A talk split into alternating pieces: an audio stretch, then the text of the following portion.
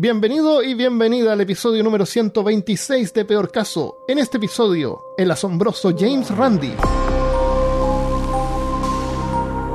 Hablándote desde los lugares más escépticos de Texas, soy Armando Loyola, tu anfitrión del único podcast que entretiene, educa y perturba al mismo tiempo. Junto a mí esta semana está Malca Negret. Armando, siento la sien- siento la energía del espíritu de tu tatara tatara tatarabuelo. A ti te están penando. Sí. A Malca se le acaba de caer algo atrás, pero yo no vi nada, no sé. Se movió el espejo. y- nada, no pasó nada y se cayeron muchas cosas detrás mío. O, o Randy que tener- aprueba o, o Eso, nos odia Tenemos que tener cuidado y mucho respeto por los, de- por los eh, difuntos. por los espíritus chocarreros. Eso. Em, bueno, eh, tenemos malas noticias. James Randi murió el 20 de octubre de 2020, que fueron cinco días atrás de ahora que estamos grabando. Él nació en 1928 y durante su vida fue principalmente, su carrera fue de mago, de ilusionista o... ¿Cómo se llama? Em, esto que hacen magia con las manos, em, prestidigitador. El, y también eh, dedicó su vida a desenmascarar a, em, a psíquicos, a charlatanes que se hacían pasar por psíquicos o videntes. Y que en realidad lo que hacían eran casi los mismos trucos que hace un mago, pero en vez de decir la verdad de que estaban haciendo un truco, decían que eran poderes mágicos y le cobraban a la gente de esa manera. Y eso es un fraude. Entonces dedicó parte de su vida en desenmascararlos. Eh, yo la primera vez que lo vi fue cuando era chico, como tenía como 15 años. oh, sí. ¿En Y dónde lo viste? lo vi en un programa de televisión. No, cuando lo vi en esa época no sabía que era él. Porque no sabía que era James Randi. Era un, era un documental en la tele que estaba traducido al español en Ujú. Chile. Y era, y estoy seguro que es él, pero no logré encontrar ese documental. Eh, es así. Van, eh, eran un grupo, él y su equipo, digamos, van por la India, ¿ya? Y llevan a los hombres santos, estos hombres santos que, que, que son yogis, que levitan, Ok. o que pueden eh, levantar las cuerdas esas, o las culebras, todo eso. O, o sentarse en sillas de, en camas de clavo, ¿ya? Entonces, él iba con un equipo y con el, con el místico este que era un actor, digamos. No era el mismo, era un actor. Entonces, la gente se juntaba alrededor en las villas, veían el acto, y después que habían visto el acto del hombre santo, que era el mismo acto que ellos habían visto ya antes, y porque es parte como de su cultura, después James Randi venía y explicaba cómo se hacía esto, le levantaba las polleras, qué sé yo, mostraba ahí el fierro que lo estaba sosteniendo en el aire, qué sé yo, y explicaba cómo se hacía. Y, y eso fue la. es- y eso es lo que más me acuerdo, y siempre me acordaba. Y me acuerdo el, el, el hombrecito así, como medio bajito de barba. Y era él, era James Randi. Que es bajito, pero en realidad es un gigante. Por lo que hizo. Oh, bueno, sí. En- Entonces nunca, nunca supe quién era y siempre traté como que quería ver más, más sobre eso. así me... Y eso como que me llamó la atención el escepticismo de, de, oye, esta gente son fraudes, en realidad que la, no son magos, no son, eh, no son psíquicos, no existe la levitación, Ya cum- no hay nadie tirando meta. bolas de fuego. ¿Mm? plantó la semillita del Sí, escepticismo. sí, sí, él fue. Genialísimo. Y después cuando me cambié acá y más adelante em- empecé como a ver, eh, está la revista Skeptic Inquirer, Skeptic Magazine. Una de las dos fue la que él hizo con, em, con otro autor que se llama Sherman, eh, se me olvidó el nombre. Pero él hizo la, no sé si es la eh, Skeptical Inquirer, que es una revista mensual, que la hizo él en colaboración con su, em, con su, ¿cómo se llama? Con su fundación. Oh, ok. La Fundación James Randi que vamos a hablar más adelante. Entonces, para los que no saben de él, hay un documental que dicen que está en Netflix, pero no es así, ¿verdad? No está en Netflix. No, pero yo lo Parece en encontré en, en Amazon Prime, lo puedes ver gratis con los ah, comerciales. Y también, si tienen las aplicaciones de las bibliotecas, al menos acá, ahí está, para que lo vean gratis también. Ya, y también está en tubi.tv o .com, que es gratis, y en Plex, P-L-E-X, que se puede ver desde cualquier parte. Lamentablemente no pude verificar que tuviera al menos subtítulos en español. Ok. Así que vamos a vamos a nosotros encargarnos de explicarles todas las cosas que salen en ese documental. En español, acá ahora. El, en, en, ese tiempo, en ese, en no tenemos nada tampoco, ningún script ni nada, así que lo vamos como a conversar. Así que mm, el, eh, según cuenta en el documental, su padre no era muy cariñoso con él, él era muy inteligente, eh, creo que en el colegio cuestionaba las cosas, cuestionaba harto hasta que le dijeron que ya puede ir a tomar los exámenes si quiere nomás y no tiene que venir, así que iba a tomar los exámenes y los pasaba. Claro. Em, así que después vio un mago en la televisión y se enamoró de eso y dejó la escuela y se fue con un circo, con un grupo así como de circo. Sí, eso me y no volvió más a la casa. nunca volvió a la casa. Es como el sueño de un niño, ¿eh? Así que, claro, nunca volvió, dicen. Y, y, él le admiraba mucho a Houdini. Entonces, parte de su carrera al principio fue eh, hacer todo lo que hacía Houdini y tratar de superarlo. Sí, sí. Tiene que escribir libros también sobre Houdini. Y, y, por los años, no sé, 50 será, 40, que salía, era, era como el David Bain. David Bain se llama este mago que estaba de moda en los 90, ¿te acuerdas? No. David Bain que salía, que se paraba en Nueva York en un pilar por días y noches y no se, no se movía, o que hacía magia callejera. No, yo en los noventas, en, en una ciudad pequeña, sin internet. en una villa, en una cabaña. en la chota. En el, en el catálogo de Sears no, no salía él ahí. Que no, no, no, no nos llegaba ningún catálogo y además en mi casa, solo para que lo sepan, eh, todos los libros que no fueran la Biblia están prohibidos, así que... Bueno, David Bain estaba de moda. Y, y, siempre están estos magos apareciendo y desapareciendo que hacen, no, no mágicamente, sino que aparecen en los medios. Se hacen famosos y hacen su carrera y después se retiran, qué sé yo. Sí. El, como David Copperfield. Tienen épocas. Como claro, David Copperfield estaba en los 80 también. Claro, fue su época. Eh, actualmente parece que no hay ninguno famoso, pero está el típico acto así como de meterse a una, a una cosa con hielo, rodeado de hielo y aguantar el frío, qué sé yo y te toman la, la, presión y, y se, se, te baja la presión, qué sé yo, y la gente se mantiene ahí. Como, como actos así de fuerza, así como tipo Houdini. Él hacía eso. Entonces su nombre de escenario era el Amazing Randy, que dijimos que se traduciría como el asombroso Randy, que era su apellido. Sí. Randy. Y después de esa carrera como mago, que, la, que fue súper popular, él empezó a aparecer en los canales de televisión, en las noticias y eh, desenmascarando a psíquicos o pseudo psíquicos.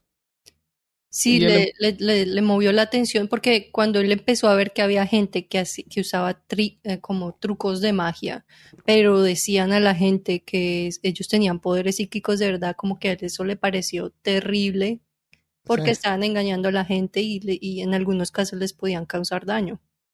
Exacto. Y mm, también como aprovecharse de la fe de las personas o atraparlas en sus momentos más débiles cuando algún familiar muere, por ejemplo. Cosa que hacen los, los, los medium, por ejemplo. Eso es feo. Y a él le molestaba mucho. Entonces, él lo que hacía era más o menos como enfocarse en uno en particular. Y trabajó, digamos, con Uri Geller. O sea, no con Uri Geller para desenmascarar a Uri Claro, para desenmascarar a Uri Geller. en, eh, en, YouTube se pueden ver un montón de videos sobre él desenmascarando psíquicos y hay uno que, o gente con telequinesis. Y hay uno que es bien gracioso, que es un típico que, se llama James, no logré encontrar el apellido. Eh, tiene cara de, oriental, tiene, está vestido así como de, con un traje que parece como tradicional chino. Okay. Y él eh, tiene poderes telequinéticos. Entonces tiene una guía telefónica que puede eh, mover las páginas a voluntad con sus poderes telequinéticos. Entonces en el show de televisión invitan también a, a, James Randy.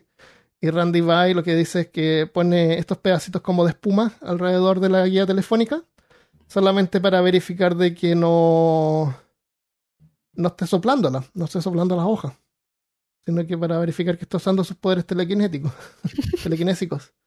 Y curiosamente se le, se le, se le acaba el poder telequinésico, ya no puede doblar la hoja. También un lápiz también decía eso. Yo no, yo, tuviste el documental, yo no sé cómo ese tipo de entretenimiento era lo que parecía en la televisión. es como, es como lo último así que aparece en TikTok, más o menos. Son unas tonteras, unas tonteras y un lápiz, un lápiz y el tipo mueve el lápiz. También uh, se nota así que lo empuja por el aire con la mano. Sí. Y el Uri era el famoso dobla cucharas, que yo me acuerdo que estuvo, que fue a Chile, y me acuerdo que lo avisaban y lo anunciaban, y que cuando él aparecía en la, en la televisión había que tener una cuchara en la pantalla y te iba a enseñar cómo doblarla con tus poderes psíquicos que podía sacar de ti. oh, qué horrible. Y, y me acuerdo haber eh, estado ahí en la pantalla con una cuchara. Oh. y, y, todos en el colegio, en la escuela jugando con cuchara y doblándola. Oh. Claro, con llave. Tan bonitos. Eh, entonces, en el, por el 73 fue cuando él se enfocó en Uri Geller. ¿Quieres, ¿Quieres hablar tú de él? Ah, de Uri Geller, no, eh, yo no tengo de Uri Geller casi. Uri Geller, el, Uri Geller está vivo hoy día y sigue obteniendo dinero eh, de forma deshonesta, aunque ya no se, no se anuncia como psíquico, sino que como místico, alguna cosa así. Ok. Claro. Ahora que le quedó el, eh, Uri era, es israelí británico. Eh, creo que vive en Inglaterra, no estoy seguro. Eh, aparece en el documental. Em, y aparecía en ese tiempo en, los, en, el, en los 70, 80 en, la televisión. Doblando cucharas, doblando llaves. Y él iba detrás y lo invitaban a los talk shows o los shows esos donde habla gente y, hacía los mismos trucos. Y él demostraba que todo esto era en realidad una ilusión. No había poder mágico. Yuri Geller se defendía diciendo que él lo hacía usando trucos. Él hacía lo mismo que él hacía usando telequinesis, él lo hacía usando trucos. Pero curiosamente eran como los mismos cinco cosas que hacía Uri Geller, él las hacía usando magia. O sea, ya fácilmente. a pesar de que Uri Geller supuestamente tenía poderes telequinéticos, aparte de los de doblar cuchara y doblar llave, no, no hacía nada más. Encontrar, hacía un montón de cositas, pero son como trucos de magia. Está claramente que son trucos de magia. Eso yo creo hoy día, con, aunque, aunque a veces discutimos que, que como que el nivel de escepticismo ha bajado o, se mantiene o ha subido tal vez por la visibilidad, no creo que pasaría en la televisión. No, la gente no lo creería. No, no, no causaría ni siquiera entretenimiento. Ese tipo de cosas. Ya, ese tipo de trucos tan básicos. yo he visto, yo algunos de los magos de ahora y ellos sí salen con severos trucos, pero pues también cuentan con, con, con, la televisión, con, con el medio ah, visual digital. Sí, y, aunque tú no lo creas, en la televisión editan los programas también. Eh, por ejemplo... ¡Sorpresa! Sorpresa. Yo veo hartos estos trucos de Penn Teller, que tienen un show en, en Las Vegas. Ajá que invitan a magos así de todo el mundo y, pueden ver si que eh, engañan a Penn Teller. Si es que Penn Teller, son unos magos bien famosos acá. Claro, claro, si pueden descubrir o no cómo hizo el truco. Y hay varios que ganan el premio así que, lo, que los engañaron.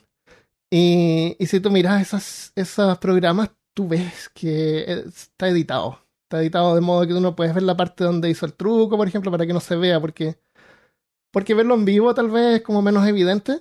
Pero si tú lo tienes en la pantalla así a 30 centímetros de tu ojo, a lo mejor es como más fácil poder descubrirlo. Entonces, de repente están editados, cortan algunas partes. A propósito, yo, creo que vamos a tener la ilusión. Sí, sí, puede ser.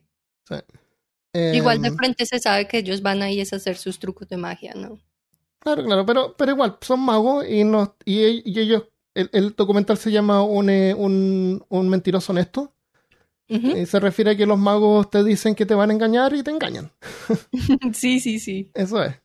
eso, vi que en varias partes repitió muchas veces que ellos decían de frente, te voy a engañar por propósitos de entretenimiento y lo hacemos, nos divertimos y nos vamos para la casa, que yo no vine a vender ninguna otra cosa. Exacto, exacto. Pero, pero decir que tú estás haciendo estos trucos y lo estás haciendo con poderes mágicos es feo. Yo no sé si te conté o lo conté en el podcast una vez que me puse a darle la suerte a una amiga de mi ex esposa. Sé que lo conté.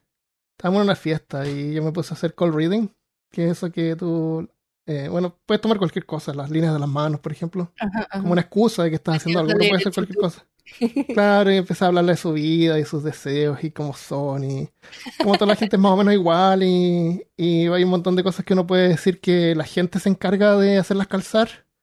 Eh, te, hace, te hace, puedes hacer fácilmente a la gente creer de que tú estás sabes cosas de ellos que, que, que tú no deberías saber porque son cosas personales. Eh, por ejemplo, típico tú ves cómo se viste la persona, conservadora, eh, puedes decirle que, ah, tú sientes como que tú naciste en el año equivocado, tú, tú hubieras preferido haber nacido en una época pasada, en una época diferente. Y la gente, oh, sí. o, cosas que les pasan a todos, tú sientes de que, eh, tú no, tienes la oportunidad y alguien que te ¿Ah? lee, alguien que sepa leer las personas y también creo que no nos damos cuenta de toda la información que damos, por ejemplo, como acabas de decir, a la hora de arreglarnos, cómo nos, cómo nos sentamos, cómo nos expresamos, todo eso, alguien que lo sepa leer lo puede usar, claro. Claro, tú ves si la persona es sociable o no es sociable, puedes usar eso para, para, claro. Entonces, entonces todas estas niñas estaban fascinadas conmigo, yo leyéndoles la, la suerte, qué sé yo. Eh, y lo gracioso es que a todas las dije más o menos lo mismo. y después, al día siguiente, ahí conversando entre ellas, se dieron cuenta de que todas le habían dicho lo mismo. Y estaban súper enojados conmigo. Pero para que te veas, para que te des cuenta lo fácil que es engañar a la gente. Entonces, una persona que, que engaña de esa manera y que tiene, no sé, por rasgos psicópatas, puede fácilmente hacer una carrera de eso. Claro. Yo no, porque no podría vivir con la mentira, pero hay, hay gente que lo hace. Pero viviste el inicio y final de tu carrera como psíquico. Eso fue, claro. puedes ver las cartas, el tarot y todas esas cosas. Em, entonces, eh, eh, a Uri Geller eh, lo, invitaban a, shows y lo desafiaban también aquí iba a estar James Randi em, tratando de, de, verificar si es que él realmente tenía poderes psíquicos o, no, de, de alguna manera científica, digamos. Entonces, de ahí como que empezó esa idea de, hacer el, desafío del millón de dólares que es famoso, que lo vamos a hablar después, y su fundación. Em, la carrera de Uri Geller sufrió algunas bajas gracias a, James Randi, pero al mismo tiempo ganó publicidad gratis, gracias a James Randi. Así que estuvo en altas y bajas y hoy en día parece que tiene una vida eh, cómoda porque en, el documental se ve que está hablando así como de una mansión. O sea, se encarga de que esté sentado justo al frente donde se ven las escaleras de la sala de entrada. Em, después, en el 79, hizo lo que se llama el proyecto Alpha, que yo lo encuentro súper interesante. Sí, empezaron a trabajar en el proyecto Alpha porque resulta que hubo un, un patrocinador que donó como, digamos, creo que eran 500 mil dólares a la Universidad de Washington en San Luis, Missouri, para que hicieran como research paranormal. Para hacer una investigación paranormal, así como para investigar si es que realmente existía la telequinesis y todo, porque en ese tiempo no estaba como bien claro. Y muchísimas personas aplicaron y resulta que cuando Randy oyó de eso, mandó a dos muchachos que eran como unos magos principiantes, como de 17 años. se llamaban Steve Shaw y Michael Edwards. Y los mandó para que hicieran parte y terminaron siendo los dos últimos seleccionados del grupo de toda la gente que aplicó. Ah, o sea, ellos fueron los que mejor lo hicieron. Ajá, ajá. Entonces, ese proyecto, o sea, es una universidad haciendo un estudio científico para investigar eh, poderes psíquicos, digamos. Y tienen un montón de gente que dice que son psíquicos, y entre medio hay dos magos que están infiltrados. Si nadie sabe, solamente ellos. Nadie sabe que son magos. Claro, ellos están haciendo todo lo que hacen los psíquicos, lo están haciendo con trucos de magia. Ya. Y todo esto empezó porque resulta que Randy, cuando, cuando Uri Geller empezó a hacer como casi que pruebas científicas según ellos, uh, Randy venía y decía, les ah, mentía las pruebas, decía, esto no es así, esto no está correcto, y los científicos no le hacían caso. Entonces él se dio cuenta de que no importa qué tan inteligente seas o qué tan educado estés, también puedes ser engañado, también puedes tener... Y eso es lo que él trató de mostrar con el proyecto Alfa. Exacto, eso era lo que él quería mostrar, porque esto era gente, o sea, gente con títulos, gente dura, pero pero tenían como una predisposición a creer en este tipo de cosas, lo que les creaba como, yo leí la mejor palabra para eso era un sesgo cognitivo, que es casi como, como un efecto psicológico en el que tienes una desviación del pensamiento que está, que tiene el peso de las cosas que tú quieres creer, entonces no importa la vida. Te pone a buscar verificación. Exacto, ya te crea de por sí una desviación de lo que estás viendo. Y, a veces lo hacemos incluso a propósito. O sea, yo por ejemplo me compré una cámara nueva y lo único que me hago, me hago es buscar videos así que digan, esta cámara es la mejor cámara, porque eso es lo que quiero escuchar. Para sentirte bien. Claro, que compré, me gasté mil dólares en esta cámara, por lo menos. Y eso es, claro, eso no es bien escéptico. O sea, nadie, nadie es 100% escéptico tampoco. Pues para lo que él decía era, él no creía que ellos estuvieran eso, haciendo eso como de adrede o con mala intención. todo el tiempo también lo vi hablando en videos más recientes como el 2010 y así sobre eso mismo. Y él decía que de hecho los científicos, él no quería decir ni los nombres ni nada, que porque ellos merecían respeto, que porque son gente que ha estudiado, sino que pues desafortunadamente se fueron por ese lado. Entonces, porque él creía que la ciencia no estaba fuera de la experiencia humana, sino que, como pues, al ser personas ah, y si tenían eso del sesgo cognitivo, no iban a usar la ciencia adecuadamente, sino que iban a tener como, como ideas preconcebidas o iban a irse hacia el lado de lo que ellos ya habían decidido que querían creer. Como en el, Los Cazafantasmas 1, cuando, cuando el tipo le está viendo la suerte de una niña bien bonita y le dice que pasa todas las pruebas. ¿Te acuerdas de esa escena? y otro tipo así que que, no, que las pasan realmente, pero le, da, le hace dar la corriente. Creo que para este proyecto, eh, James Randi les dijo a los chicos de que si les preguntaban si estaban usando trucos de magia, que dijeran que sí. Y que si tenían alguna relación con James Randi, que ya era más o menos famoso en ese tiempo, que dijeran que sí. Que no mintieran. Oh, pero nunca nadie les preguntó nada. Oh, ok. Esa es la cuestión, que no les preguntaron nada, no verificaban mucho, como vamos a ver más adelante también. Sí, y antes de seguir con el proyecto, otra cosa que me acuerdo que Randy estaba diciendo era que él también quería demostrar que a veces como el exceso de seguridad en sí mismo de las personas que están educadas les crea como una desventaja porque se creen infalibles que, por ejemplo, en el caso, en este caso el proyecto Alfa, que unos muchachitos de 17 años, ellos que me van a poder engañar a mí, pero en realidad está creando una desventaja porque pues ellos habían, aunque eran aprendices o aunque eran novatos, sí ya habían estudiado el arte de la decepción, entonces iban, y además eran muy inteligentes, por algo quedaron en el top 2. Pero exacto, la, la, mm, exceso de de confidence, el exceso de... Sí. No sé, el exceso de confianza. Sí. Eso, dice que la, gente que es más inteligente es más propensa de caer eh, en los engaños, así que hay que tener cuidado. Em, y lo otro, sí, no sé si viste en el documental sale un doctor, un, que era el de hecho el, un director del laboratorio de ahí para como para el, para la investigación de esa universidad y sale diciendo que, pobrecito, sale diciendo así, súper creyendo que no hay ningún chance de que los estén engañando porque ellos tienen un control tan estricto como es humanamente posible. sí. Y, y, claro, y les dio pena que después se dieron cuenta que había sido un engaño, pero yo creo que deberían haber abrazado eso, fue la mejor experiencia que pudieron haber recibido. La mejor lección que pudieron haber recibido. Sí, total. Pues resulta que mientras iban haciendo las pruebas y todo eso, los muchachos encontraban maneras de pasarlas y luego les reportaban todo lo que ha pasado a Randy. Y luego Randy les escribía a los científicos, ah, basado en lo que los muchachos habían hecho para hacer los trucos, a decirles qué podían hacer para hacer las pruebas más difíciles. O sea, para que ellos ya no pudieran ah. hacer eso anymore. Y Igual pasaban. Pues, eso habría sido un buen reality show. Hoy en día.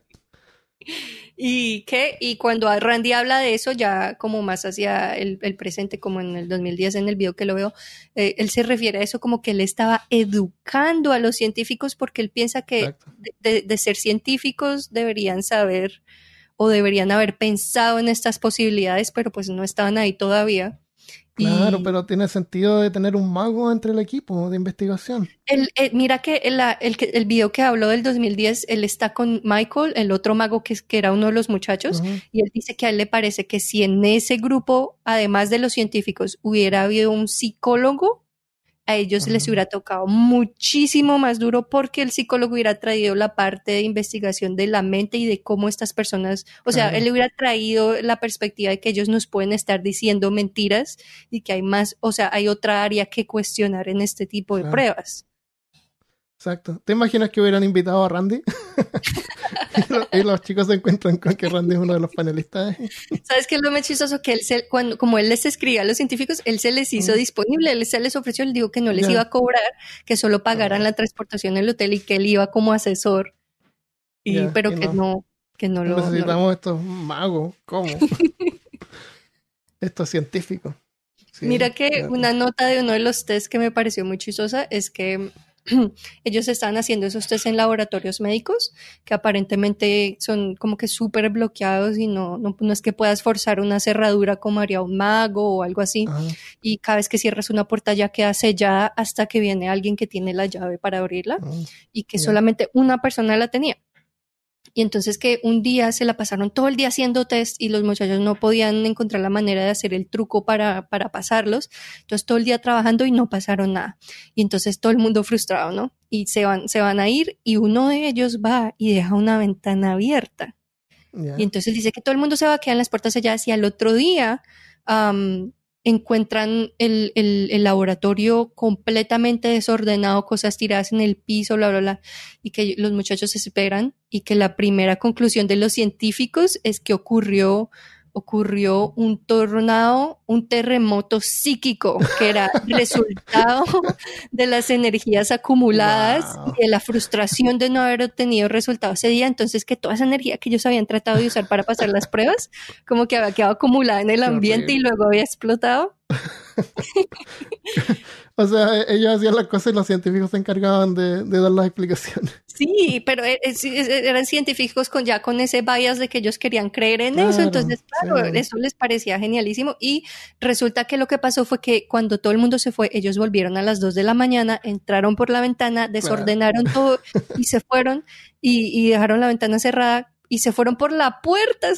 el, el, Randy ah. le pregunta al man, ¿se fueron por la ventana? Y él, no, porque imagínate, en esos laboratorios tú cierras y la puerta se sella sola, entonces nos fuimos por la puerta y, ya, y eso fue lo que hicieron. Claro, no habían cámaras de seguridad en ese tiempo ni nada. Sí, tampoco, exacto. Qué gracioso. Aunque sí contó que en, en, unas pruebas en el futuro trataron de hacer lo mismo y que cuando él ya se iba a ir, vio las huellas de los zapatos debajo de la ah. ventana y que le tocó a las 2 de la mañana estar limpiando las paredes para que no ah. lo fueran a pillar al otro día.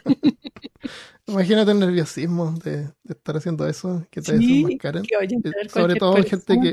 Porque, porque hay gente, yo creo que debe haber gente que cree que tiene poderes. Sí, sí, hay, sí, claro. Y, y aunque no las tenga, no siente que está como engañando a la gente. Hay, de todo, yo creo, no, no es tan, tan blanco y negro. Eso me gustó mucho de Randy porque todo el tiempo quieren tratar a la gente así con respeto, a menos que sea alguien como el primer psíquico que viene a decir y a tratar de timar a la gente. Él quiere decir, ok, yo, como que le entiende que esta persona se lo cree y él, no te dice, no, yo te voy a probar porque estás mal, sino él dice, vamos a investigar por medio de métodos científicos reales si tienes la razón o no, si estás diciendo algo válido o no. Él, él, se, él se hacía llamar o prefería el término de investigador psíquico porque él investiga esto. Él quería descubrir el fenómeno psíquico, el fenómeno de la telequinesis, pero con algunas verificarlo de forma científica, como para verificar que alguien realmente sí tiene poderes psíquicos, porque sería genial, genial poder encontrar eso, imagínate. Sí, sí, Lamentablemente hasta el día que murió no se encontró ninguna evidencia hasta ahora. Eh, Alice Cooper. ¿O tienes algo más sobre eso? Sobre Alice Cooper. proyecto Alpha? El proyecto no, no, pues duró tres años. Ya. Al ah, tres años pensé que había sido corto. No, fue bastante tiempo. O sea, tres años desde que ellos empezaron como a planear, luego que empezaron los test y al final ya cuando resultó, es que como que hubo un problema en el que los muchachos, no me acuerdo si era que podían resolver o no el test, pero lo que pasó fue que uno de los científicos se medio enloqueció y tuvo como un, un breakdown emocional por lo que estaba pasando. Entonces los dos muchachos se dieron cuenta de que lo que ellos estaban haciendo estaba creando un daño emocional en, en, los científicos. Entonces ellos ya no querían hacer eso y reportaron a Randy. Y entonces ya, o sea, llegó la, el momento en el ah, que hicieron una rueda de prensa y, y, dijeron, estos son dos magos, están trabajando conmigo y esto es lo que les queríamos enseñar, de que no importa que sean científicos o cuántos títulos tengan, no importa qué tan inteligente o educados estén, pueden ser engañados. Sí. Qué bueno. y eso está como la concepción de que si alguien es científico, tiene razón en todo lo que diga y eso no es así. Total, total. Sí, Y además que se- Científicos que son profesionales o que son expertos en un área, pero no quiere Mm. decir que lo saben todo sobre También. todas las áreas. Exacto. Sí. Eh, y pasa mucho. En, o sea, ellos, ellos reciben eh, dinero para poder eh, investigar una cosa. Y, y saben de que si no muestran resultados van a perder el- los ingresos y eso es su sueldo, digamos. Claro, eso crea una Entonces, presión. varias veces pasa que manipulan los resultados para que muestre resultados y puedan obtener más ingresos, más, más apoyo de alguna universidad, qué sé yo, porque tienen que conseguir dinero. No todos, no todos, pero pues lo que quiere él mostrar es que contemos el factor humano en todo lo que hacemos y que no nos creamos infalibles. Eso. Bien, buena lección de humildad. Ujú. Eh, Alice Cooper. Alice Cooper es un cantan- cantante de rock. Eh, a mí no me gustaba, la verdad, ese tipo de música, así como de show. Lo único que pasaba era Iron Maiden, hacía lo más. Oh, sí. Eh, claro, me gustaba más Metallica, cosas así, como que no, no son así como de que cantan sobre de pasar un buen tiempo con las chicas, así como, como Aerosmith, cosas así como medio sexistas. Eh. Bueno, Alice, Alice Cooper era un cantante de rock de esos que se maquillaban, ¿no es cierto? Vestido de negro. Y él trabajó. Y él, Alice Cooper era un. Era un. eh, el, el- era entretenimiento, entonces eh, tenía un montón de trucos y cosas que hacían en el escenario y fuego, así como.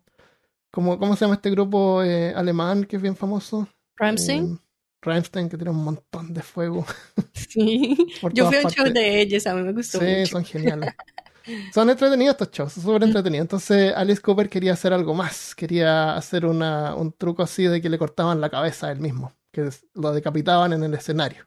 Entonces él fue y llamó al mejor mago que pudo encontrar en esa época, que era James Randi, para que preparara el truco para, para Alice Cooper. Y Randy se fue de gira con Alice Cooper. Y Uh. hacían el show al final del, al final del, del concierto. eh, Alice Cooper se ponía en una guillotina y, y el verdugo, que era James Randi, que nunca mostraba su cara, él se encargaba así como de cortarle la cabeza y después sacaba la cabeza del, de este basket, de este canasto, y la, la paseaba y la mostraba al público. y si tú ves videos, esto fue en el 75, es súper antiguo, entonces hay pocos videos de la, del, del acto original. Porque si tú buscas videos de Alice Cooper eh, de que le cortan la cabeza, se ven así como unas versiones más modernas del truco, que Oh, yo diría que tiene mejor- peor calidad, porque se nota que el canasto está como pegado a la, a la guillotina y, y la cuerda que supuestamente que suelta la guillotina tiene un cable que está conectado así como a la parte de abajo de la guillotina y eso es lo que realmente tiran, no, no desde arriba. Oh, ok, ok. Porque el truco parece que es como que la guillotina llega, para, y, y de ahí el, el actor, que es Alice Cooper, tiene que bajar todo su cuerpo y, y después cae como un pedazo de guillotina que se ve por el, por el hoyo donde hubiera estado la cabeza, que está ensangrentado. Ok. Entonces como que todo su cuerpo baja. Y, y en la versión original eh, se ve mucho más limpia, es un mejor truco. Eh, no se nota casi que el, cuer- el cuerpo baja completo y no, no hay ningún cable extraño así como conectando a la parte de abajo de la guillotina, es como una guillotina más normal. Ok, ok. Sí, es que Randy Eh, era duro. Sí, eh, y tenía varios trucos. eh, en Alice Cooper cuenta también un truco que don Randy se vestía como de dentista y traía un, un- ¿cómo se dice? Drill. Eh, un, eh, Ay, espera. ¿cómo se dice? Drill. Estas cosas que hacen hoyos, que usan los dentistas para hacerle hoyos en los, en los Un dientes. perforador, un taladrador. Un taladro, un taladro. Eso. Claro, y, y era un taladro así gigante que iba y supuestamente le, le hacía hoyos así en, la, en el cuerpo y, y eso era el show. Y, y lo otro también es que eh, James Randi tenía que ponerle un, unos- unas cosas en las manos por donde él iba a tirar fuego en el Ok. show. Entonces como estas cosas eran como más o menos peligrosas, porque ya ahí te está conectando un líquido, qué sé yo, con unas mangueras y una cosa que activaba el líquido, supongo, que, y, y un, y un encendedor eh, esperaban al último momento para hacer la instalación de eso. Entonces James Randi tenía la suerte de poder quedarse con Alice Cooper en los vestidores hasta el último momento. Oh, Ya. wow. Y, y él cuenta de que se veía cuando le decían a Alice Cooper así dos minutos para salir, se transformaba. Eh, Porque Alice Cooper, que lo hemos visto en la película esta Wayne's World, ¿te acuerdas cuando él salía en Wayne's World? Ay, no. Hace En mucho que no me Wayne- la veo. Waynes van a tras vestidores y reciben un pase, así que pueden hablar con Alice Cooper. Ok. Y llegan atrás y ya vamos a hacer fiesta con Alice Cooper. Y está Alice Cooper ahí, vestido de negro, todo pintado. Ok. Y, y le dice, oh, qué bueno que pudiste visitar este pueblo, no me acuerdo el nombre del pueblo donde estaban. Y Alice Cooper empieza así como, sí, los, los primeros visitantes fueron los inmigrantes, no sé qué, que los indios no sé qué, y empezó como a hablar de historia, así como en forma súper elocuente y educada. Y todos los del equipo así empiezan a hablar cosas de historia. Y Wayne se queda así como que, como que, ¿qué? Esto no, no es entretenido. Eh, entonces, Alice, si tú lo, si tú lo escuchas, eh, es súper elocuente y una persona normal, pero para el show se transformaba. Entonces, lo que James Randi admiraba era su capacidad como para poder eh, convertirse en este personaje y después cuando terminaba el show, se volvía a ser una persona normal de nuevo.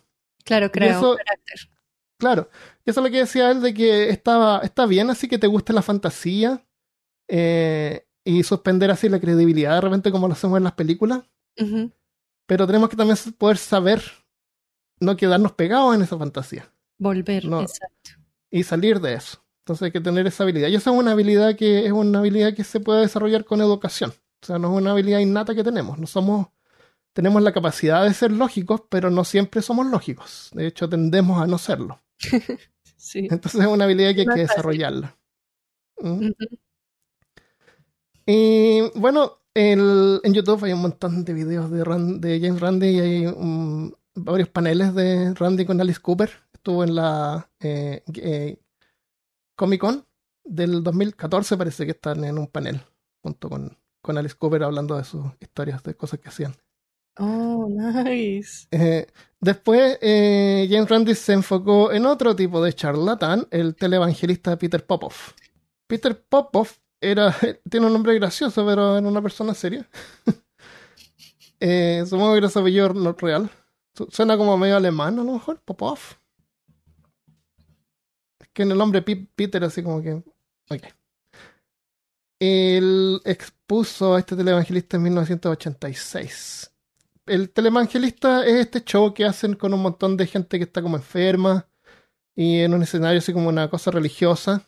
Eh, creo que tú estabas viéndolo con tu hijo Malca y tu hijo se espantó cuando vio al Espíritu Santo actuando ahí. Mi hijo empezó a demonios. verse, y, bueno, él tiene cinco años, se empezó a ver el documental de, de Honest Liar, de un mentiroso honesto conmigo, y todo iba bien, paramos varias veces porque él no entendía y me hacía preguntas, entonces yo le explicaba que es un mago, qué es lo que están haciendo, por qué él está haciendo eso, bla, bla, bla. Y sale, sale Peter Popoff, y mi hijo salió corriendo espantado, y ¿sabes qué me dijo? Me dijo, ay, these people are too crazy. que me está diciendo que esta gente está muy loca. Y Está yo, muy loca. No le gustó ni cinco la atención ni lo que estaban haciendo, se fue.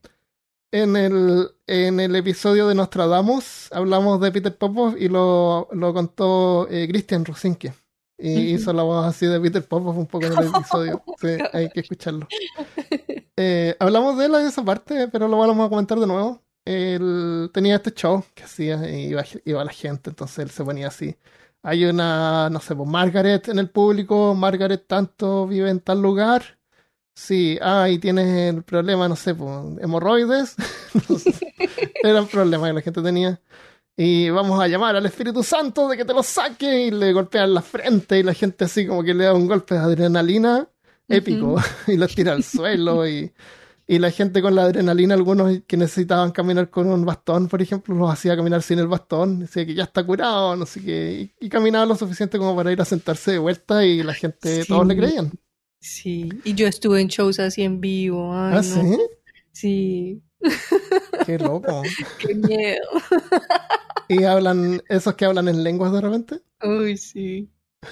Me, me activan los traumas de la infancia. No, no, mentiras, superado. Pero sí, ahora me parece súper chistoso, pero yo vi eso en vivo, exacto, eso pasa, la gente Claro. se pone así. Y la gente se lo toma en serio y cree que realmente hay magia ahí ocurriendo, hasta el Espíritu Santo, hasta Dios curándolos ahí mismo, y su fe mueve montañas y todo. Uy, terrible. Entonces, eh, resulta de que parece que ya tenían una idea más o menos de cómo lo estaba haciendo, porque notaron que Peter Popoff eh, tenía algo en un oído. como una cosa eso, como una, cuando uno tiene problemas auditivos. Un audífono pequeñito, exacto. Un audífono ah, que tal vez era algo que le podría ayudar a escuchar mejor si es que él tenía problemas de auditivos, ¿no es cierto? Pero una persona que es capaz de curar cualquier enfermedad, ¿cómo no se iba a poder curar él mismo, ¿no es cierto? ¿Por qué iba a necesitar eso? Ya eso les parecía súper extraño. Entonces, un tipo del equipo que llamaron a un investigador privado. Y el investigador se disfrazó de guardia y llevó equipo adentro de la, cerca del escenario con un escáner en, computacional, eléctrico, no sé, que escaneaba frecuencias que, de radio que estuvieran activas en ese momento. Hasta que encontró una frecuencia donde curiosamente el Espíritu Santo le estaba hablando a Peter Popov. con la voz de su esposa, Elizabeth. Y, ella era quien le decía a quién, a quién llamar, cuál era el problema que tenían, dónde vivían, y toda la información que habían recolectado de esta gente eh, forma previa. Previamente. Porque cuando yo tenía que ellos entraban al show, cuando entraban a la sala, eh, llenaban unos, unos papeles así, unas una tarjetas, eh, por, eh, por qué querían que, que oraran. Como una, una, cosa de oración, así vamos a orar por usted, ¿por qué quiere que oremos? Entonces ahí ponían ellos sus problemas y su, su información personal. Entonces lo que hacía la esposa era que tras bambalinas eh, buscaba estas tarjetas y, le iba diciendo a, su esposo y su esposo hacía la actuación. Uy, sí, qué duro. Como se dice en Chile, cara de raja. cara de raja. Así tal cual. Y, claro, y lo descubrieron y lo pasaron por las noticias y fue, fue súper eh, humillante para, para el tipo. Y creo que se quebró por un tiempo. y ganaba un montón de dinero, claro. Pero después volvió de nuevo y ahora tiene una fundación o algo sin fines de lucro, así que no se puede ver cuánto gana, porque antes se sabía cuánto gana, pagaba impuestos y todo, ahora no, no paga ni siquiera impuestos. Y eh, si tú vas a su página, tú puedes solicitar una muestra de agua bendita. Ahora hace cosas mucho más bobas.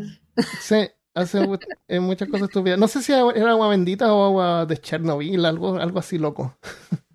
Y me acuerdo que lo solicité y me llegó y, lo tenía guardado para mostrar en algún video, pero no, no lo encuentro, no sé dónde lo guardé. Pero porque tenía curiosidad, ¿cómo diablos te van a mandar agua bendita por el correo? Va a llegar la carta toda mojada.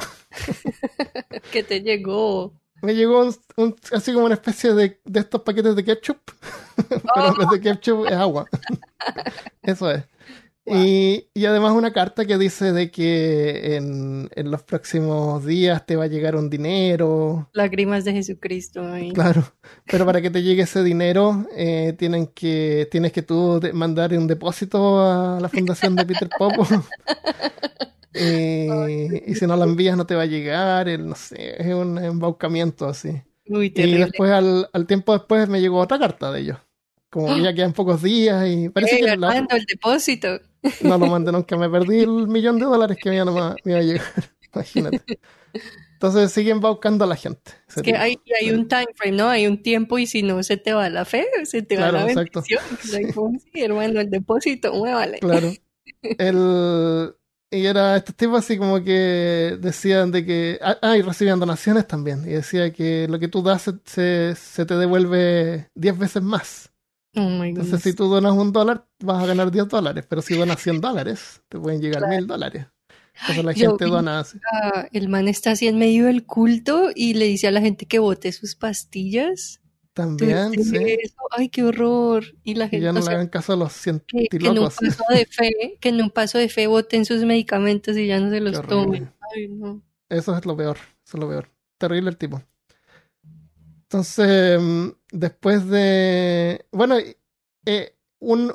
No él, pero una, un ex asociado de Peter Popov, que trabajó con él entre el 65 al 90, dijo de que cuando oras por los enfermos es a través del Espíritu Santo, Santo y hay ocasiones en que funciona libremente y otras veces en que el Espíritu simplemente no está continuó diciendo que en los días en que no se mostraba, todavía tenían que pagar por el auditorio, por lo que necesitaban ayudar al Espíritu Santo. Supuestamente que el Espíritu Santo está en todas partes, o Dios está en todos lados, pero a veces parece que ahí no estaba. a lo mejor el Espíritu Santo por, fin se había decidido por ir a ayudar así a estas guerras que hay en otros continentes, a que la gente no muera de hambre. Estaba ahí rapidito en la unidad pediátrica. Claro. Eh, hay una película, no sé qué año es, se llama Leap of, Leap of Fate, que es con Steve Martin, Debra Winger y Liam Neeson, que está inspirada en el caso de Peter Popoff y Steve Martin es el curandero, así que hace el show. No estoy seguro si es que en la película al final ah, ocurre algo paranormal, pero no sé, no sé si es una película que alimenta esta creencia o en realidad ayuda como a desenmascarar a- estos, a estos fraudes. Ujú. Me gustaría que fuera lo segundo, pero no estoy seguro. Y entre medio de esto, él escribió un montón de libros. En muchos libros escritos por él hay un libro sobre la vida y de... mm, de eh, ¿Cómo se llama el escapista este? Que dijimos que a él le gustaba. Houdini. Houdini, sí. Y también sobre Nostradamus, que habla sobre la vida de Nostradamus y su contexto histórico, que fue no eso que habla así como en el tiempo en que él vivió y cómo usaba para engañar a la gente, porque hasta el día de hoy hay gente que cree que Nostradamus fue alguien que adivinó el futuro y, y tiene, deja su...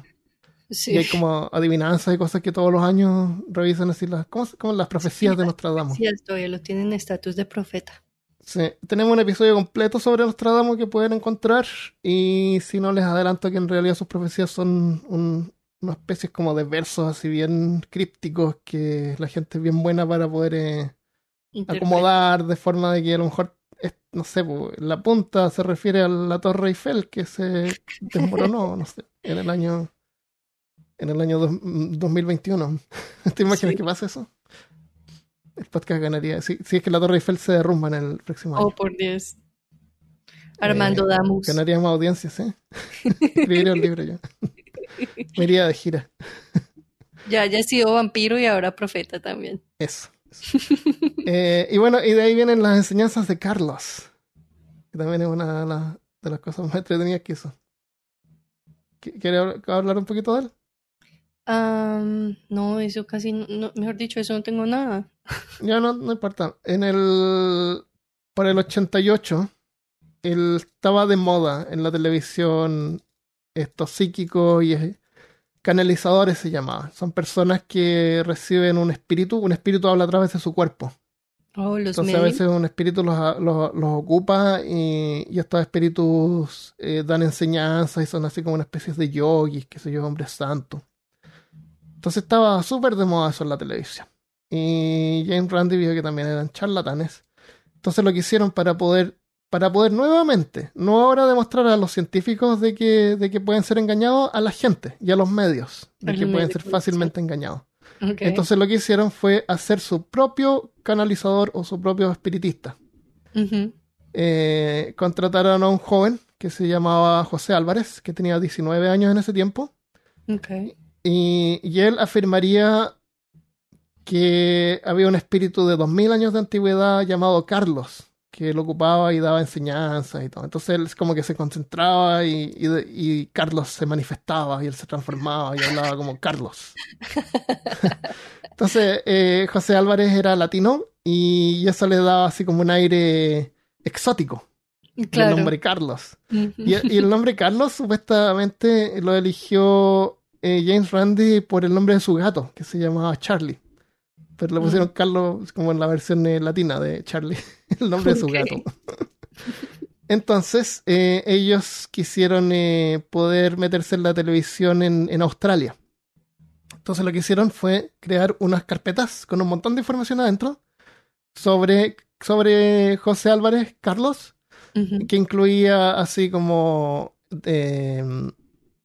eh, artículos de periódicos, eh, traía un cassette con, con audio, eh, a veces también mandaban un, un, un VHS, un, un cassette de video, que se veía así Carlos hablando en una radio y hablando en un auditorio. eh, y, y para demostrar así lo famoso que él era en Estados Unidos, cosa que los medios en Australia lo tomaran y lo tomaran en serio Oh, y lo invitaron a la televisión también a Australia. Ok, Entonces resulta que todo esto fue, fue una fabricación. Todos los artículos eran falsos eh, y, y pusieron un montón de errores a propósito. Por ejemplo, la- los días, así, el, el- no sé, el martes 19 de agosto de tal eh, mes, eh, Carlos estuvo en esta parte. En los, los días, el martes no coincidía con la fecha. Oh, De a propósito pusieron un montón de errores. no revisaban Nada. Exacto. Pusieron teléfonos que, que realmente podrían haber respondido para ver si es que alguien llamaba. Nadie Ajá. llamó ni verificó nada. Ni ning- nada, ok. ¿no? Eh, se un amigo que trabajaba en una radio, eh, les arrendó así, o sea, los dejó que grabaran así un clip de, de Carlos hablando así como si estuviera en la radio. Eh, en, un, eh, en un show de Penn and Teller, de estos magos, eh, eh, que eran amigos de, de James Randy, lo dejaron que al final del show iba a salir Car- Carlos y le pidieron a la gente que lo aplaudiera. Y la Oh. gente sintió, entonces eso lo, lo grabaron, y afuera, afuera así como los, eh, en, la, en los corredores así del teatro pusieron así carteles que decía las enseñanzas de Carlos, The Teaching of Carlos. Entonces eso le mandaron a, la- a los medios en Australia y los, australianos quedaron fascinados porque era material, contenido que podían pasar por su televisión ahora. Claro. Y lo pasaron por la televisión y lo invitaron a las radios y todas partes. Y creo que cuando llegaron a, a Australia, eh, eh, Carlos, eh, José Álvarez iba con su con manager, que también era una- un personaje creado, que era un amigo de él, que también era latino. Y, y James Randi también iba en el grupo. Entonces en el avión, eh, en primera clase, iba José Álvarez con su manager, digamos. Ajá, ajá. Y James Randi iba en segunda clase, en clase turista, digamos, porque él no quería llamar la atención, de, no quería que nadie lo viera. Ok. Y así que ellos salieron y él salió por otro lado, así como con sombrero, así no quería llamar la atención. Creo que alguien lo, lo reconoció, lo saludó, así bienvenido a Australia. Y logró salir del, del aeropuerto antes que José Álvarez y su manager porque ellos fueron detenidos y los revisaron por drogas. ¡Oh! Solamente porque ellos eran latinos y morenos en Uy. Australia. Imagínate. Pero bueno, lograron pasar eso igual y porque no llevaban drogas. Y Ujú. Salieron en la televisión, hicieron todo el show y salía. Y, y- y José Álvarez es muy chistoso porque hay una escena que sale en, la, en, la, en el documental cuando él se convierte y le pega al micrófono. ¿Viste esa parte? No. Me da mucha risa eso porque él se convierte así como que hace con las manos y, y se abre así y es como que. Soy Carlos. le pega el micrófono, perdón. Y se abre y habla así. Y, Wow. y eso dejó fascinado también a los, eh, a, a la- a los medios australianos. Eh, habían escépticos entre medio que como que trataban de explicar las cosas que Carlos hacía y que no es un medium, qué sé yo. Eh, siempre habían. Pero ellos no le dijeron a nadie de que esto era un acto. Ni siquiera a los, a los escépticos de esa época, de ese lugar, porque cualquier cosita que se pudiera filtrar les arruinaba el- el proyecto. Claro. Así que no se lo dijeron a nadie. Y además me imagino que también parte era que ellos lo descubrieran por sí mismos. Exacto, si es que también, claro, claro, darle la oportunidad a todos. a claro, claro, no decirle a los, a los escépticos, oye, no hablen, no digan nada, no, al ajá. contrario. A ver si van a desarrollar su poder científico. Exacto, exacto. Y claro, lo hicieron bien ellos, pero obviamente la gente no lo tomó muy en cuenta. En el documental se ve así que entrevistan a gente a la salida del, eh, del, del Opera House, creo que se llama este eh, edificio blanco que está en, en Australia, en Sydney, que es como bien bonito, que se ve como unas velas. Típico edificio que muestran así, que muestran esto, estamos en Sydney, porque aquí está el Opera House. Ok. Eh, creo que a la salida, la, la entrada era gratis, así que no, no trataron así de, de embaucar a la gente ganando dinero. La entrada era gratis. Y este fue como su gran acto al final. Eh, a la salida del, del show tenían un gift shop, así como una tienda donde uno podía comprar cosas. Tenían cosas así, cristales, tenían eh, unos fresquitos chicos con las, las eh, ¿cómo se llama? Las, eh, las lágrimas de Carlos que tú podías comprar. tenían, habían pedacitos de la Atlántida, Malca Ay, no. que, era, que eran pedazos de asfalto que habían recogido de la calle, así, unos pedazos de asfalto negro. y eso los vendían como pedacitos de la Atlántida. Todo tipo de cosas de esa, de esa- de esa categoría. Entonces, claro, anunciaron al público y los medios. Fue, fue una lección para los medios que no revisan, no verifican eh, todas las, las, no trampas, sino que pistas que dejaron atrás en, en los documentos que enviaron. La radio, por ejemplo, se llamaba Radio Whoop. W-O-O-P. Puras cosas ridículas, así que pod- podría haber llamado la atención de alguien que fuera un poquito inquisitivo, pero no. Así que bueno, eso fue, un papelón y, y eso enseñó a la gente así a ser un poquito más menos creyente y cuestionarse las cosas mejor y, y funcionó y, y dejó, dejó como una, eh, una inspiración hasta el día de hoy dura de la gente más escéptica. Eh, después de que trabajó con José Álvarez, este joven, eh, ellos decidimos hablar de su vida personal, digamos, un poco. Ah, sí, sí, un poquito. Eh, José Álvarez era originario de Venezuela y él era un artista, eh, pintor. Y se enamoraron los dos, así que son pareja. No, eh, Jane Randy era gay. No fue algo que él anunció así en forma pública hasta, hasta como cuando tenía como 85 años. Sí, sí. No, no, porque trató de ocultarlo, sino que dijo que él en su círculo familiar y de amistad en realidad no tenía ningún problema. Así de, sí, todos ellos sabían. Todos sabían, era como que no. No es parte de lo que él hacía, digamos, no, no tiene ninguna. Hay un video en YouTube que es una, es una em, pequeña entrevista que hizo para Big Think mm. y le hacen esa pregunta porque saliste de Closy hasta los 82 y entonces él explica que durante toda su vida él no le pareció que eso era parte de su trabajo ni relevante para sus trabajos o que la gente cercana a sus amigos y familia sabían, pero que y él dijo también que si alguien le hubiera preguntado que él decía que sí, o sea, que él no tenía la gente no pregunta. Con nadie negativo, pero que la verdad es que la mayoría de gente no le preguntaba. bueno, eh, agrega un poco color a su, a su, a su vida. Eh, y dijo que tuvo una muy buena respuesta también después de que. Sí, súper apoyo. Pero, pero resulta que un día llegó la policía a su casa. Y rodearon la casa los autos de policía y tocaron la puerta y preguntaron por José Álvarez porque en ese tiempo el matrimonio eh, homosexual no era legal. Pero no sé, algo pasó y se lo llevaron detenido. Y resulta que José Álvarez lo acusaron de robo de identidad. Su verdadero nombre era David. ¿Cómo se llamaba? Mm, David Peña. David conocido como José Álvarez, para poder salir de Venezuela, porque él era homosexual. Y en Venezuela en ese tiempo eran súper em, homofóbicos. ¿Homofóbicos? Todavía. Claro, y resulta que es súper peligroso, para él era súper peligroso ser homosexual en Venezuela. Lo bullearon, lo atacaron varias veces, entonces él optó por abandonar ese país y la forma que él usó para poder salir y poder llegar a Estados Unidos fue comprando una identidad falsa que de supuestamente alguien que había muerto. Se llamaba José Álvarez. Pero resulta que este José Álvarez no estaba muerto y un día que él trató de sacar un, eh, un pasaporte para poder viajar a Hawái, parece, para ir a visitar un, un matrimonio de su hermana o algo así, se dio cuenta que estaban robando su identidad y así que eh, se llevaron a, a Davy, que era su nombre real, preso. Cuando Randy tenía como 80 y algo años, o sea, 25 años después de haber estado juntos.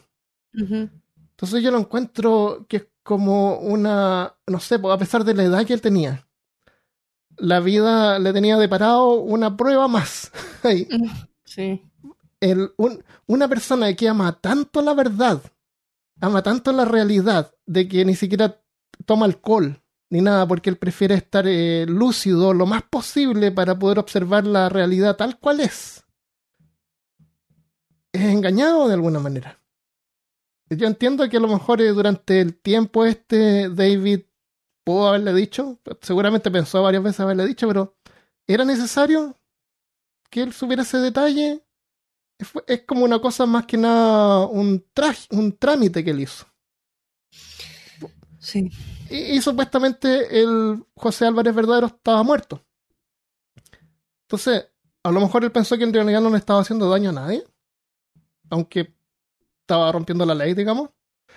Eh, pero a pesar de eso, ellos eran pareja ya por más de 25 años, así que eh, James Randy y todos sus amigos fueron y apelaron por él. Fueron a la corte y, admitieron a, David Peña eh, le, le, prohibieron poder obtener nacionalidad norteamericana, pero quedó como residente y tenía que. Lo castigaron así como con eh, horas de, de trabajo comunitario, una cosa así. Sí. Así que de alguna manera Randy lo perdonó por el engaño y vivieron felices hasta el final de sus vidas. sí, yo lo vi diciendo como que al, al, final a él no le importaba cuál era el nombre, que él sabía que qué persona, quién era él y que esa era su pareja. pero en algún momento estuvo molesto porque no sé si viste en el documental que había una parte que él no quería que saliera esa parte, pero después al final accedió a que pusieran todo. Oh, bueno, no sé, porque yo lo que entendí esa parte era que él estaba diciendo que él, ah, que sí, que él no quería admitir directamente que sí sabía, ah, pero que la, posibilidad existía de que él sí sabía. Ah, ya, genial. Bueno, eso lo encontré así como interesante, así como que, wow. Después, después tuvo 80 años, como que pasa esto. Ya, y algo que me eh, gusta de él es que todo el tiempo, o sea, imagínate en los 80 y él está lúcido, él está todo el tiempo súper lúcido. Todos los videos, sí. Hay un montón de, videos de él de avanzada edad y totalmente lúcido y entretenido y elocuente. Exacto, y tiene una personalidad muy bacana que mantuvo hasta el final, hasta el final. Ese era James Randi. Yo he soñado con haberlo conocido en persona alguna vez. Em, así que bueno, él se retiró en el 2015, pero también eh, hicieron una, una fundación. La fundación James Randi, que todavía existe, está en Florida, en, eh, Miami. Y tiene una biblioteca donde tiene un montón de libros de ocultismo y un montón de cosas así. Y es donde hacían el famoso desafío del millón de dólares. ¿Quieres contar sobre eso? Sí, pues lo que pasó fue que Randy de tanto interactuar con gente y, todo esto se dio cuenta de que la gente no era boba, lo que pasa es que no entendían la manera en que el mundo real funcionaba y eso le dio a él como la realización de que la educación, había una necesidad muy fuerte por educación mm. y entonces creó su fundación. Y la misión de la fundación era educar al público y a los medios de comunicación sobre los peligros de aceptar eh, cualquier concepto o idea que no haya sido probada como un hecho, como un hecho. Y, también quería apoyar la investigación de, afirmaciones paranormales en, condiciones que tuvieran como controles científicos. Claro. Entonces, investigar paranormal. Ajá, una de las cosas que creó para soportar esa misión fue el desafío del millón de dólares, que quería crear una evaluación justa para ambas, la fundación y para la persona que solicitaba ah, la evaluación. Entonces, ¿qué quería decir esto? Que él no quería que se regalara la plata a alguien que simplemente fue de buenas de, de adivinar las respuestas o de que estuvo de buenas, ¿no? Y, pero tampoco quería quitarle el chance a alguien de que de verdad sí tenía poderes, pues, pues, pues muéstrelo y lo vamos a demostrar y le vamos a ver la plata. Entonces, dependiendo del, del claim, dependiendo de lo que la persona decía que podía hacer, le creaban una prueba, entre un grupo de varias personas creaban una prueba justa, se aseguraban de que la otra persona estuviera de acuerdo. Yo me dio el video de, lo que hicieron en el 2014 y traen a un, sujeto que él dice que tiene como poderes extrasensoriales, como que él puede, que tú puedes sentir el toque de él sin que te toque.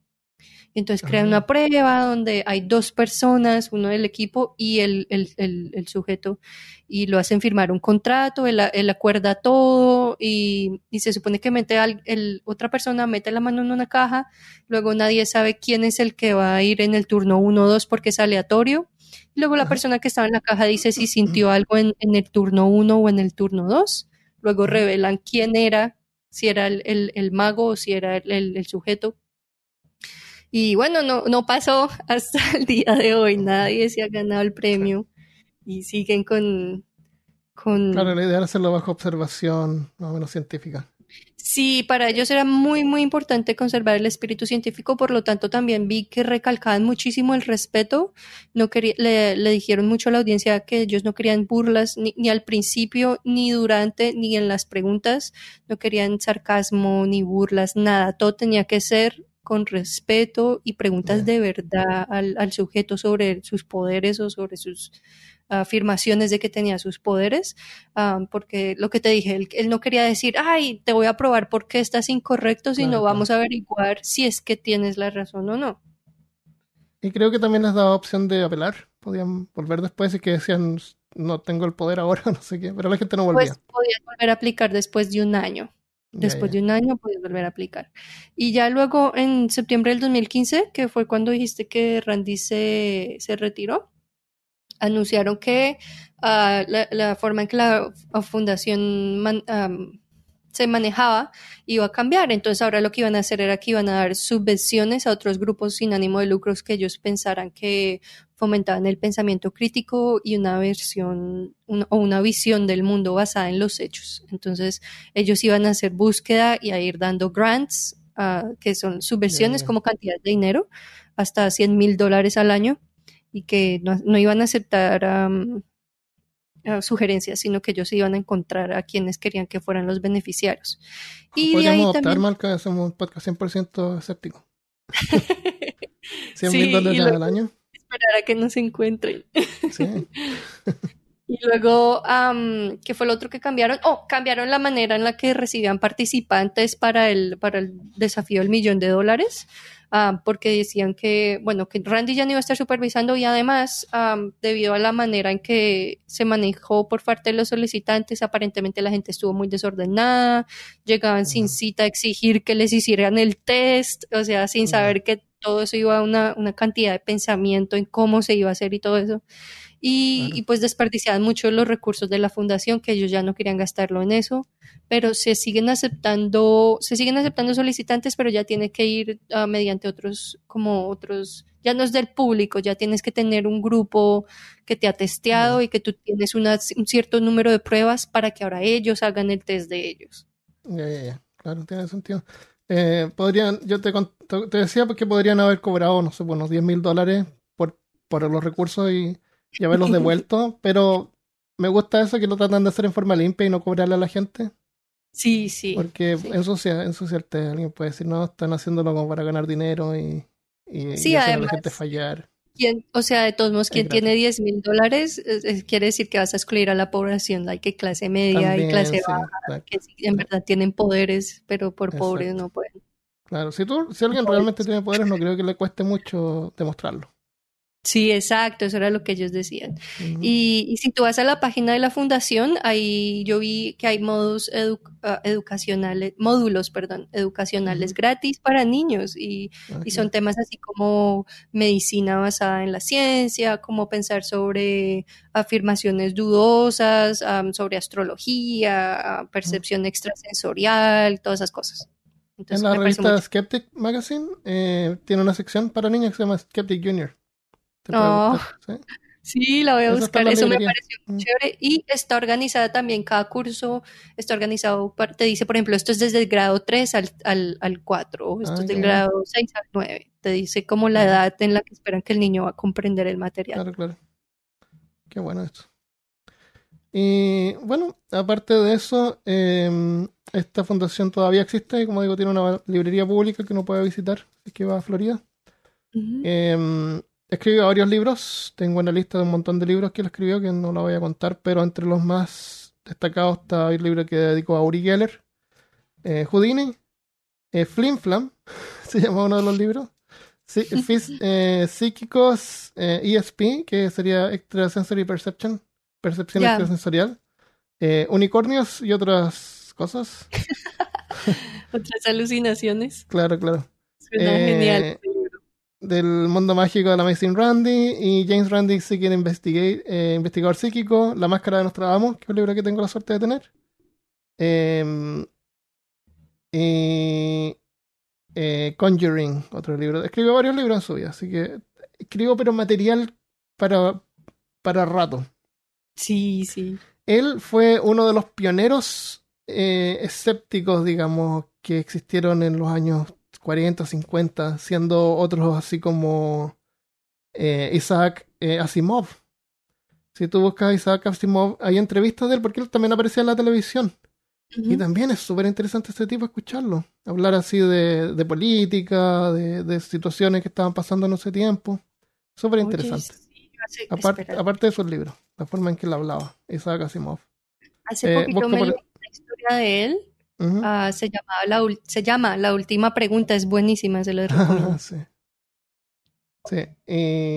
Claro, sus historias son buenas, pero él también era un escéptico de corazón. Uh -huh. Así que, mm, así que eso es, eh, nos deja, nos deja con la enseñanza de que todos podemos ser engañados, que todos tenemos que tener cuidado y que los mecanismos para poder cuidarnos de ser engañados es una habilidad que se aprende y que todos podemos aprenderla. Esto no es así como aprender a tocar guitarra o tocar el violín, todos podemos aprender eh, a ser eh, escépticos, que no significa ser, no creer en nada. Significa simplemente de que lo que nosotros creemos tiene relación con lo que se puede comprobar en forma empírica. Eso nada más que eso. Súper simple. Y sería genial. Y siempre yo pienso, siempre pienso de que si es que alguna, alguna vez se pudiera probar la existencia de fantasmas o cualquier, cualquier cosa paranormal, un, un escéptico sería quien más se sorprendería. Porque para personas que ya creen en esas cosas no sería la gran cosa, ¿no? claro. se los dije. Para, una persona que es escéptica le cambiaría la, le cambiaría la percepción del mundo, imagínate hay escépticos, hay grupos en, eh, en, esta época que todavía luchan por la verdad, sí lo hay. Sí lo hay.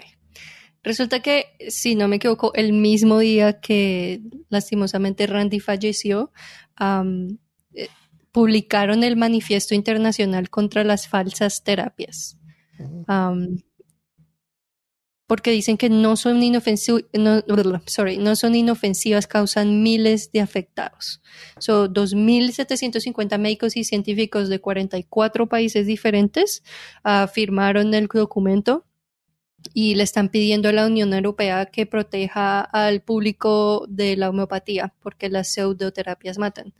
Y esto, es, esto era gran parte de la misión de Randy, de, de, librar al público de cualquier ente que estuviera vendiendo una cura falsa porque pone la salud pública en, riesgo. Y les quiero leer el principio. yo les puse en el grupo de, de peor caso el link al artículo que tiene estudios sobre cuánta gente, o sea, han hecho estudios sobre aproximadamente cifras si quieren ver de cuánta gente ha muerto por cosas así y también está el manifiesto si lo quieren descargar que también está en español y hay varias hay muchas cosas interesantes en el artículo pero en fin ah, les quiero leer el principio que dice que seamos claros las pseudociencias matan y no solo eso sino que son practicadas con impunidad gracias a las leyes europeas que las protegen. Lo que dicen es que quieren cambiar las leyes porque desafortunadamente las personas en control también son ignorantes en en, la medicina, en la ciencia, y son las personas que están poniendo las, las leyes que nos rigen. Entonces, el manifiesto dice que, que, bueno, está hablando de Europa, pero yo creo que esto es muy global. Por eso lo firmaron personas de muchísimos países Dice que se enfrenta a otros problemas de salud pública muy serios como la medicalización excesiva de la población, generación de bacterias multiterrestres o problemas de financiación de los sistemas públicos de sanidad y que ya eso es demasiado grave como para que a eso le añadamos la presencia de gurús o falsos médicos o sanadores de la fe o lo que quieran decir. Entonces, es una, es una invitación. El, el, manifiesto estaba muy, muy, muy bueno de leer, se lo recomiendo mucho. Qué bueno que hagan eso. Y varias cosas se hacen en Europa y después van pasándose a otras partes. Eh, hace poquito, hace muy poco, hace un par de meses atrás, eh, en, el, en el juego Red, Red, Red Dead Redemption 2, que es un juego como de vaquero, eh, hay varias recetas que uno puede encontrar. Y hay una receta para hacer flechas con veneno, flechas venenosas. Y para poder hacer esa receta tú tienes que encontrar oleander, una planta que es venenosa. Esa planta es real. El juego es bien detallado en ese sentido. Había un tipo que quería vender eh, así como extracto de oleander para curar el COVID. ¡Oh! Y mandó a la CDC, que es como el organismo de Estados Unidos de, salud, para que lo aprobaran como medicina. Y muchas veces esta gente que trata como de sacar algún medicamento sin muchas pruebas, eh, también optan por sacarlo como complemento, para venderlo como complemento, porque cuando venden algo como complemento no, en realidad no, necesitan afirmar o demostrar de que las cosas funcionen. Los complementos alimenticios, eso son, también es como una farsa esa cuestión de, los complementos y las vitaminas y todas esas cosas. muchos, eh, entonces, este tipo optó por eh, sacarlo así como que le dieran permiso para venderlo como medicina y también, en el caso de que eso no funcionara, para poder venderlo como, eh, como suplemento. Y afortunadamente, a pesar de cómo están patas arriba las cosas acá en este momento, eh, la CS lo, lo, prohibió, no lo dejó y no le aprobó ninguno de los dos y que no tenía sentido de que estuviera eh, optando por los dos, o sea, si estaba tan seguro que funcionaba porque estaba optando por, por venderlo como suplemento también. y la cuestión es un veneno, es un veneno que sabemos que es veneno y ha sido usado desde siempre como veneno. terrible. Tú has visto, sabes que desafortunadamente he visto recientemente también gente que se quiere tomar cloro para el COVID. Y hay gente que ha muerto de, de- por tomar cloro. También encontré uno que, uy, no, ay, bueno, yo no- esas, hay, hay- Hay, hay unas iglesias no también, una- la iglesia que te hace tomar cloro. que ¿Cómo yo trato de sor- no sorprenderme con esas historias um, y la mayoría de veces no me pasa, pero a- de veces, de vez en cuando me encuentro con una súper deprimente. Son Como cuando deprimentes, sí. Y eso de que le están dando um, Clorox a los niños para curarles el Qué autismo. horrible. Qué triste. Ese es el tipo de cosas que necesitamos erradicar y Sí. porque la educación es tan, pero tan, pero tan necesaria. Eso, por eso el escepticismo no es un juego, no es, no es un chiste, es algo serio. Es algo serio que tenemos que tener en cuenta y no creernos cualquier cosa que nos digan, no importa quién lo diga, porque hay gente que tiene muy malas intenciones, pero que son muy buenos para hablar, tienen buena presencia, son simpáticos, qué sé yo, y eso no tiene ninguna relación con el mensaje que están dando. Y Uy, te sí. venden la cuestión tal cual como te venden dulces a la salida del supermercado, que creo que también lo quieren prohibir.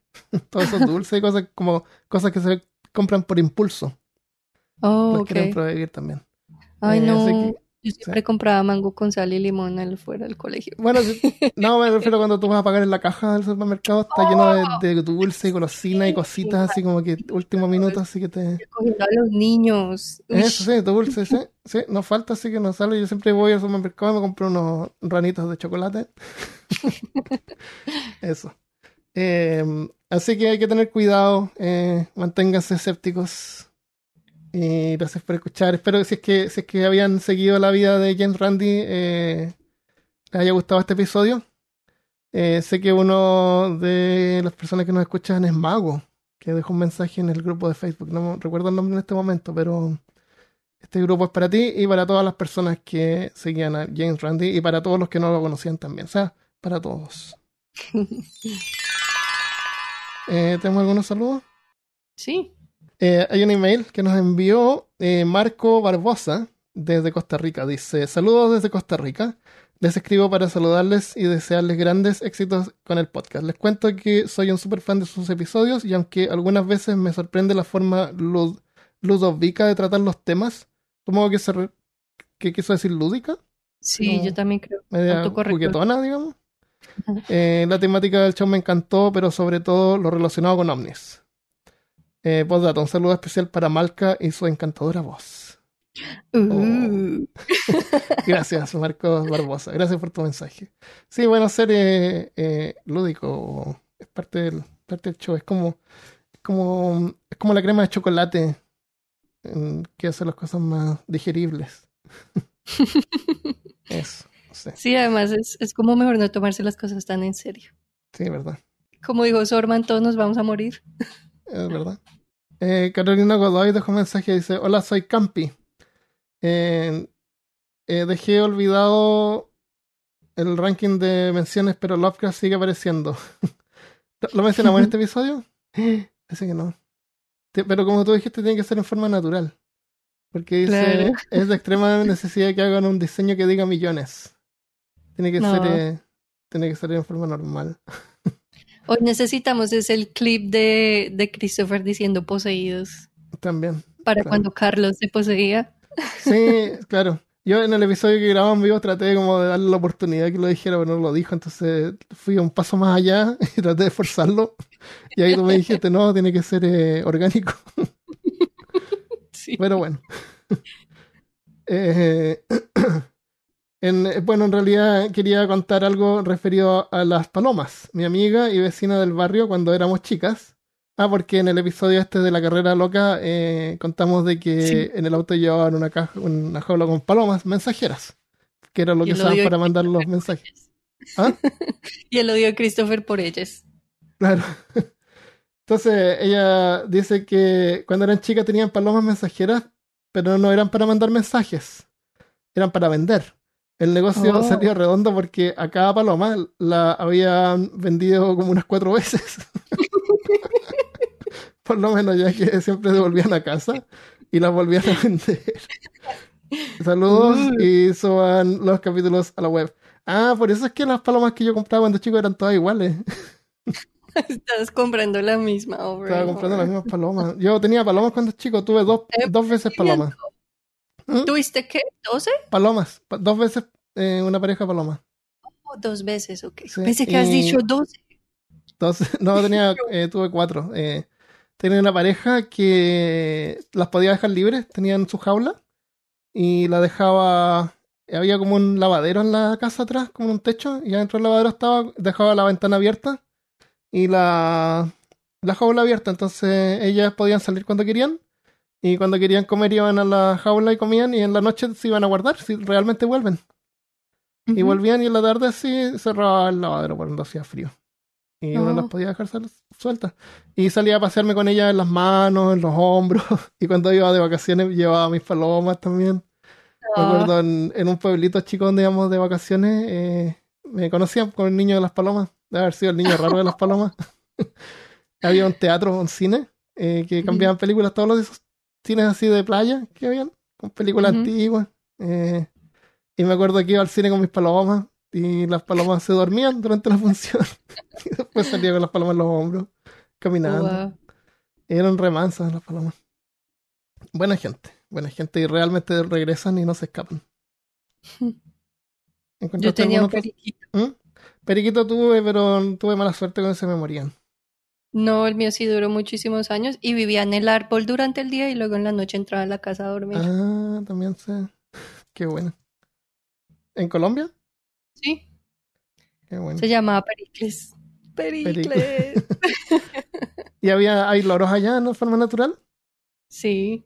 ¿Y esta era la Y hay misma especie o de forma natural. del mismo, del mismo tipo? Sí. O sea, él como que vivía contigo. Sí, pero bueno, este sí era uno que lo que pasa es que lo habían cogido en cautiverio y luego terminó en, en nuestra casa y no Ah. estaba acostumbrado. De hecho, era un perico muy raro porque comía carne, no le gustaba la Ah, ¿sí? fruta Wow. y pues se le daban muchas semillas para, porque si no, según él hubiera tenido como una dieta súper horrible. Oh, wow. Sí. Peri- un, un loro que come carne. Era súper raro porque no la pueden masticar, entonces él cogía un pedazo y lo chupaba hasta que quedaban como fibras blancas Oh, wow. y ya lo botaba al piso y también le- la única manera de hacerlo comer fruta era, por ejemplo, si cogías un pedazo de banano y lo, lo metías en la jarra del azúcar y se lo Ujú. dabas así, pero en realidad le estaba comiendo era el azúcar. Ah, le gustaba chupar. no se podía hacer. Qué gracioso. Es medio vampírico también. particular. Sí. A ver, tenemos uno de Jesús Chávez. Dice, chicos, los descubrí hace dos meses. Soy un poco depresivo, vivo solo y ustedes me ayudaron bastante a superar el confinamiento. Espero que sigan haciendo este gran trabajo. Quisiera que algún día tocaran el tema de los duendes de Hopkinsville y otros encuentros con alienígenas bien documentados. Un beso y abrazo desde Monterrey, México y postdata también los escucho desde el trabajo. Qué bueno, muchas gracias. Hace, hace tiempo que no hacemos un episodio de, ov- de ovnis o de extraterrestres. Podríamos hacer uno Sí, sí, de pronto. suena divertido. Gracias por la sugerencia. Y último mensaje, eh, Claudio Alonso nos dejó una recomendación en Facebook, dice, excelentes personas y siempre hay algo que te enseñan, muchas gracias por estar. Muchas gracias, Claudia. Ay, sí, gracias a Eso, y eso es todo lo que tenemos por hoy. Espero que les haya gustado el episodio, hayan aprendido algo, se hayan reído por la forma en que desenmascaraban estos charlatanes. y manténganse escépticos. Por favor. Por favor, nos vemos la próxima vez. Adiós. Bye.